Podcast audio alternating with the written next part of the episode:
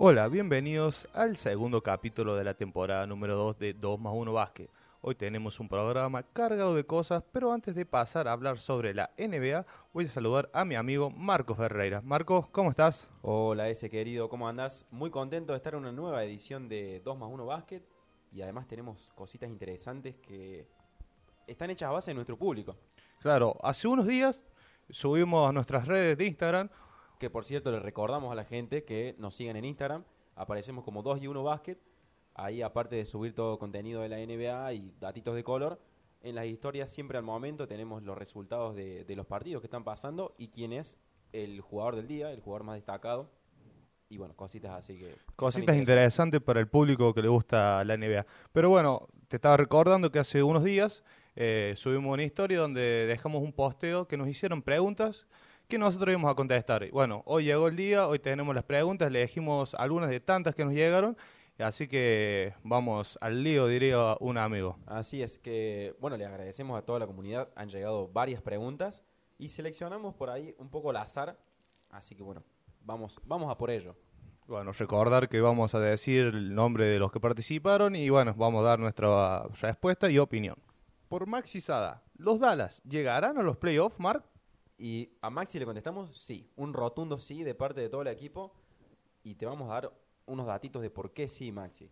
Primero que nada, tenemos al jugador franquicia Luka Doncic, que a sus 20 años está promediando casi 30 puntos por partido, jugando de una manera excepcional.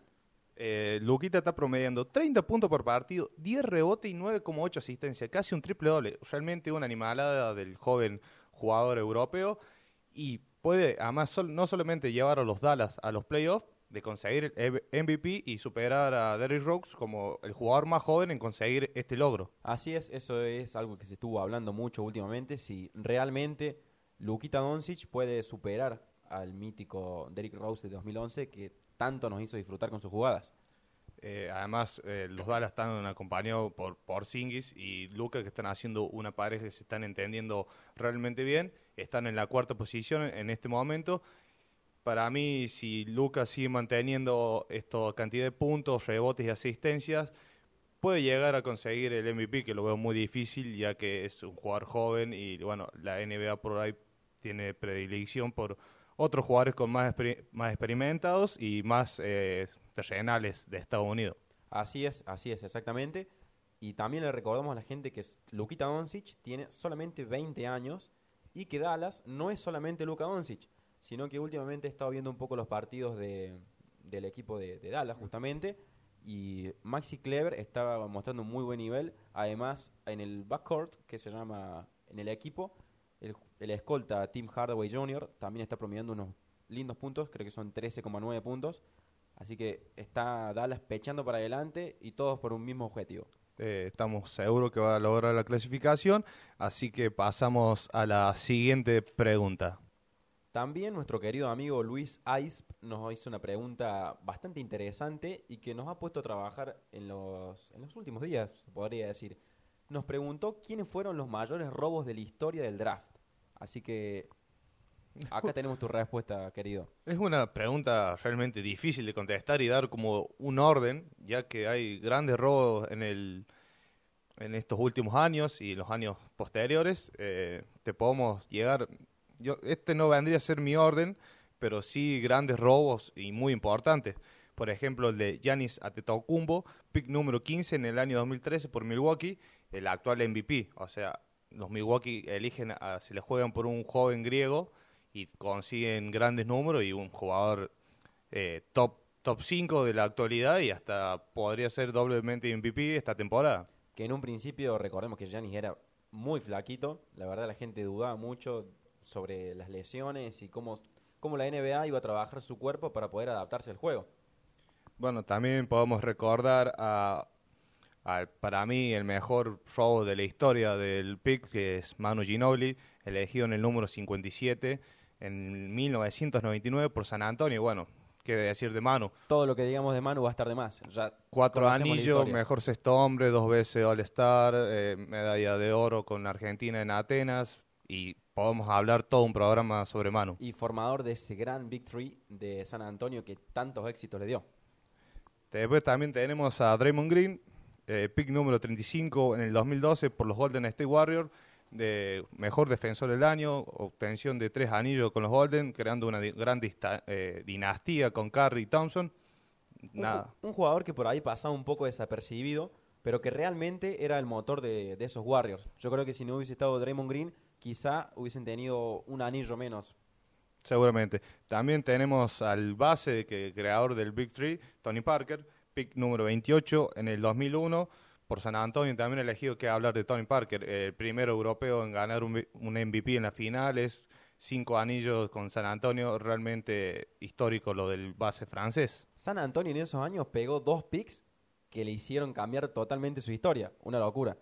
Y además, como cerrando el top 5, tenemos a nuestro querido amigo Isaiah Thomas, que fue elegido en el pick número 60. El último elegido, la verdad quedó medio como de rebote. Fue drafteado, si no me equivoco, por Sacramento Kings. Tuvo unos buenos años ahí. Y después donde brilló fue en Boston Celtics, donde incluso llegó a estar quinto para las conversaciones del MVP en el año donde más promedió. Eh, lo- el único motivo que encuentro que Isaiah Thomas sea top 60 es su altura, porque es sumamente completo, tiene punto, tiene juego, tiene hasta tiene rebote por la estatura que tiene, realmente un jugador muy completo y bueno, solamente la, la estatura lo hace llegar al pick número 60. Así es, y además de esto, este, de este top que armamos, no queríamos dejar fuera a un gran jugador como lo ha sido Steve Nash, que fue drafteado en el pick número 15. ¿Qué decir de Steve Nash? Un jugadorazo, dos veces MVP, que lamentablemente no pudo conseguir el anillo, es un Rey sin corona, pero que nos ha dejado detalles de calidad a diestra y siniestra. Otro jugador donde podríamos nombrar es el actual campeón de la NBA y MVP de finales, Kawhi Leonard, elegido en el número 15 también por San Ant- por Indiana Pacers, disculpen, por Indiana Pacers, Y luego después traspasado. traspasado a San Antonio. También, ya que estamos hablando de los últimos campeones, hacemos una referencia especial a Kyle Lowry, que fue drafteado en el pick número 24 en el 2006. Más preguntas se suman a este episodio. Nuestro amigo Fran Montorbino nos pregunta, ¿creen que llegarán a tiempo Curry y Thompson para salvar a los Warriors y clasificar a los playoffs? Eh, qué pregunta, ¿no? Pero viendo cómo están los Warriors ahora, que cuentan con solamente 3 victorias y 14 derrotas, y en los últimos 10 partidos solamente ganaron uno, para mí se le está haciendo un poco tarde. Tienen que volver urgentemente, por lo menos uno de los dos, para tratar de sacar a flote este barco que no tiene rumbo, o bien ya los Warriors pensar en la temporada que viene para conseguir un buen pick. Yo creo que sería lo más eh, lógico, teniendo en cuenta que están últimos en la conferencia oeste y que ahora el, oeste está más salvaje que nunca. Lamentablemente D'Angelo Russell se lesionó, que era quien podía por ahí poner un poco de rumbo al equipo de, San Francisco. Y bueno, Clay Thompson va a estar recién para después del All-Star. Y bueno, Stephen Curry le habían dado seis semanas, así que creo que nos faltan una o dos semanitas y ya estamos. Y bueno, también tener en cuenta que no solamente que están lesionados, le va a tomar un tiempo agarrar ritmo de juego y bueno, van a ser otros resultados negativos seguramente, así que este año nos vamos a quedar sin Golden en los playoffs y bueno, eh, apuntar todo lo que viene para la próxima temporada. Tan temprano en esta temporada regular, pero bueno, se dieron circunstancias de lesiones, se fueron jugadores y los jóvenes que están ahora no saben comandar este barco. Ahí quería hacer hincapié. Donde más sufrió Golden State es en la salida de hombres secundarios.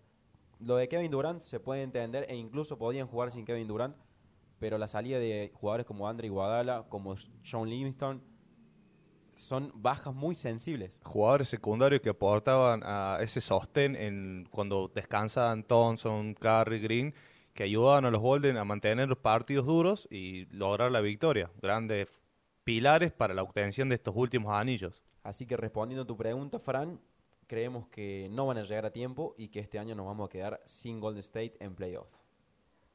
Y como última pregunta de este episodio, nuestro compañero Federico Cuiuli, que esperamos haber, haber dicho bien tu apellido, amigo, Si no, te pedimos perdón y bueno, por la próxima será. nos pregunta, luego de Manu Ginóbili, ¿hay algún otro sudamericano que haya o esté siendo determinante en su equipo? Y nosotros, Federico, te respondemos, Sí. Actualmente tenemos, por ejemplo, el caso de Carl Anthony Towns de República Dominicana, que está teniendo un gran impacto en Minnesota Timberwolves, está promediando 26 puntos por partido y 12,4 rebotes, unos números escandalosos para un pivot.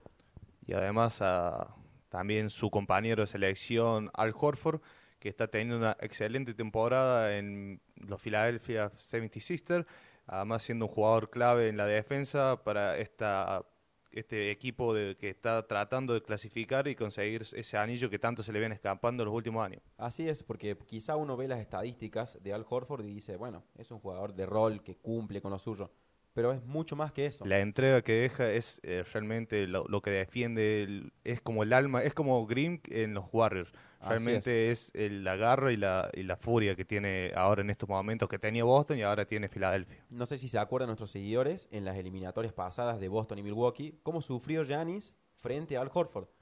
Pese a que Giannis tiene muchísima más altura. Y envergadura. Y envergadura y más atleticismo también incluso. Eso es lo que le da el aplomo de tantos años jugando este deporte y bueno, tantos años estando en la liga más importante. Sabe cómo defender a jugadores jóvenes que le pueden ganar en lo físico, pero tiene sus manias y logra sacar adelante y bueno, ser una gran barrera ahora el momento del ataque. Otros jugadores que queríamos nombrar como sudamericanos que están teniendo un buen impacto son Buddy Hill, por ejemplo, el escolta de Sacramento Kings, que está teniendo una buena temporada, escoltando justamente a de Aaron Fox y formando un buen trío con Marvin Bagley, el pick número 2 del año pasado, del draft del año pasado, y de Andre Ayton, que en este momento no está jugando por el antidoping. Que dio positivo, bueno, así que esperamos pronto el regreso del, del pivot de los Suns. Bueno, ahora vamos a pasar a un poquito de noticias y vamos a empezar con el debut de Carmelo Anthony en los Blazers. Debutó con 10 puntos y 4 rebotes en 24 minutos en la derrota de los Blazers frente a los Pelicans por 115 a 104. Realmente no fue el mejor debut de Melo, ya que tuvo 4 de 14 tiros de campo y 2 de 3 en triples. Realmente flojito la actuación en el debut de Carmelo, pero bueno, esperemos que se tiene que adaptar, tiene que conocer a sus amigos, a sus compañeros y bueno, a ver cómo le va en esta nueva temporada. Otro tema que no podíamos dejar fuera es la gran progresión que está teniendo Brandon Ingram, un jugador muy alto y que mm, en la universidad realmente dominaba el juego. Estaba en este momento promediando 26 puntos, 7 rebotes y 4 asistencias, con un magnífico 51% de tiros de cancha y 46% de triples. Números escandalosos para el alero de los Pelicans ahora, que es un gran candidato a llevarse el jugador más mejorado de la temporada. Realmente la salida de, Lakers le vino bien el cambio de aire. Eh, parece que Brandon Ingram estaba como que le pesaba que tenía que ser ese jugador que cambiara a, los Lakers. Bueno, ahora se siente más liberado ya que no tiene tanta presión de lograr clasificar a los playoffs, de no tener un compañero como LeBron James que realmente si no lo ayudas, eh, bueno, todas las críticas van a caer hacia vos como le cayeron a, a Brandon Ingram, así que bien por él y bien por su progreso. Un jugador que me encanta ver, Brandon Ingram, porque es muy alto y muy largo, sobre todo. Es eh, llamado el Kevin Durant de marca blanca, así que esperemos que siga progresando y tenga una buena temporada. Ya para ir cerrando un poquito de esta ensalada que hicimos de actualidad, vamos a hablar un poco de los líderes de cada conferencia, así que ese, todo tuyo. Bueno, por parte de la conferencia este tenemos a los Ángeles Lakers, que están en la posición número uno con 14 victorias y solamente dos derrotas. De los últimos 10 partidos, solamente perdieron uno, ganando los 9 y van y ayer frente a Memphis en la victoria por 108 a 109 consiguen su séptima victoria consecutiva. La dupla entre LeBron y Anthony Davis eh, fue una conexión inmediata. Está siendo demoledora esa dupla. La verdad que LeBron se entiende muy bien con ellos y tienen un alto porcentaje de asistencia cada uno porque al ser tan altos y tener tanta capacidad de salto, los alley-oops los bajan a casi todos. Y por, al tener, por decir, Anthony Davis, que es una amenaza en la pintura, deja muchos huecos abiertos para que Grimm sea una amenaza del tiro de tres, para hasta que cuando entra Maggie también sea una amenaza en la pintura. LeBron eh, le gusta jugar con jugadores abiertos, que pueda penetrar y dar ese pase y, el jugador tire. Realmente los Lakers encontraron su juego y es un equipo vistoso de ver como ellos querían, de correr, correr la pista. Así que excelente temporada por el momento de los Lakers que parece que se van a quedar con la conferencia oeste. Nos están dando el famoso Lake Show que LeBron prometió cuando vino. Un datito que me parece muy importante de nombrar es que Los Ángeles Lakers están encajando por partido una media de 111 puntos por partido y están recibiendo 103. O sea, hay una diferencia de 10 puntos en, en los rankings de ofensivo y defensivo. Quiere decir que están defendiendo mucho mejor que el año pasado. Eh, realmente eh, la llegada de Anthony Davis y otros jugadores eh, ayudó a la defensa porque Green también es un gran factor a la hora de defender. Así que la defensa ha mejorado mucho y ni hablar del ataque con dos monstruos como LeBron y Anthony Davis. Ya pasando a la conferencia este, vamos a hablar un poco de Milwaukee Bucks y justo que estábamos con, la, con el tema de, la, de las medias del Office in Rating. Milwaukee encaja por partido 119 puntos, una barbaridad. Realmente Es el equipo que más anota en toda la NBA. eh, Puntos le sobran. teniendo a una bestia que sabes que te puede hacer con dos pasos, puede correrte toda la cancha como es eh, Giannis, eh, no me sorprende. Y además Brook López, que no solamente es una amenaza en la pintura, sino que también ahora tira de tres y tiene gran porcentaje de tiro. Me parece que los Milwaukee pueden este año sí llegar a, las finales, pero bueno, se van a encontrar con unos Clippers o unos Lakers que le pueden hacer pelea en la obtención del anillo. Una gran y extensa plantilla la de los Milwaukee, que está, le está dando muchos resultados. Y eh, ya que estamos, nombramos el, digamos, el porcentaje de puntos que reciben por partido. Es de 110, es parecida a la diferencia que tiene con los Lakers. Así que veremos qué pasa más adelante. Si Filadelfia, que está cuarto en este momento, que tiene 11 victorias y 5 derrotas, puede acercarse un poco más, que era el segundo favorito a quedarse, digamos, con la conferencia este. destacar que solamente tiene una derrota más que los Lakers, que tiene 14 de eh, 13 de victorias y 13 derrotas, y en los últimos 10 partidos también solamente perdió uno. Así que por parte de, de los líderes de la NBA están haciendo un trabajo estupendo y bueno, se van a disputar eh, conseguir esa ventaja de cancha y al momento de conseguir el anillo también. Vos sabés ese que estoy espiando un poco acá la página de NBA Stats y aparece Milwaukee primero, Boston segundo y Miami Heat tercero. Una sorpresa la de Miami Heat este año, que están jugando muy bien. Jimmy Butler parece que ha encontrado su lugar, se está entendiendo con sus compañeros. Así que bueno, muy alegre por Miami. realmente contento por Miami que viene clasificando a playoffs, pero eh, octavo, séptimo, siempre peleando desde abajo. Con Jimmy Butler encontró unas posiciones más altas y además un jugador que le, brinda defensa y ataque como es Jimmy. Con mucho carácter Jimmy Butler. Siempre se, se lo ha caracterizado por eso. Por parte de la conferencia oeste, la sorpresa que podemos llegar a tener es Dallas Mavericks, que el año pasado no habían entrado a playoffs. Y también me sorprende mucho ver entre los primeros ocho a Phoenix Suns. Eh, yo no, realmente para mí no es sorpresa, ya que con la llegada de Ricky Rubio le iba a aportar esa experiencia que le hacía falta a los Phoenix. Además tiene un jugador joven, súper talentoso como es Devin Booker, que va a llegar a conseguir por lo menos un anillo o un O un MVP en MVP. temporada regular. Y bueno, además con la vuelta de Andre Ayton va a hacer que el equipo sea más contender. No te digo que va a llegar muy lejos en playoff, pero sí va a lograr la clasificación. que hace tanto tiempo no tienen. Así es, un jugador como Devin Booker que se come la cancha y que he estado viendo últimamente la, la página oficial de los, de los Suns, están, estado troleando un poco ahí como de, ah, ahora les toca con nosotros, cuidado que van a perder. Y bueno, ahora realmente son una amenaza para los grandes equipos. Ya pasó la temporada de tanquear un poquito y de conseguir pick. Así que bien por Phoenix. ¿Y qué, qué más tenés para contarme, Mark? Como una estabilidad, ya lo nos tiene acostumbrado en la conferencia oeste, los Denver Nuggets se ocupan, eh, se ubican en la segunda posición, están con 12 victorias y 3 derrotas. Nos tiene acostumbrado a que en la temporada regular les vaya bien, quizá en playoffs aflojan un poquito, Y lo que pasa que, bueno, en temporada regular no todos los equipos juegan con la misma intensidad como dice LeBron. Él en temporada regular se guarda un poquito más y, bueno, después en playoff, si tiene que marcar y correr, lo va a hacer. Pero igual, los Denvers realmente cada año sorprenden más como juega Nikola Jokic. Es impresionante lo que hacen y el año pasado consiguieron el puesto número uno. ¿no? Así es, así es. También me parece que Houston va a subir un par de posiciones. Están todavía como un poquito estancados en este inicio de temporada. Y bueno, si hablamos de Houston, tenemos que nombrar a James Harden, sí o sí. un jugador que es un, es un killer en cuanto a, a puntos anotados. La verdad, impresionante. 37 puntos por partido está promediando la barba, realmente es Está casi igualando el récord de Jordan.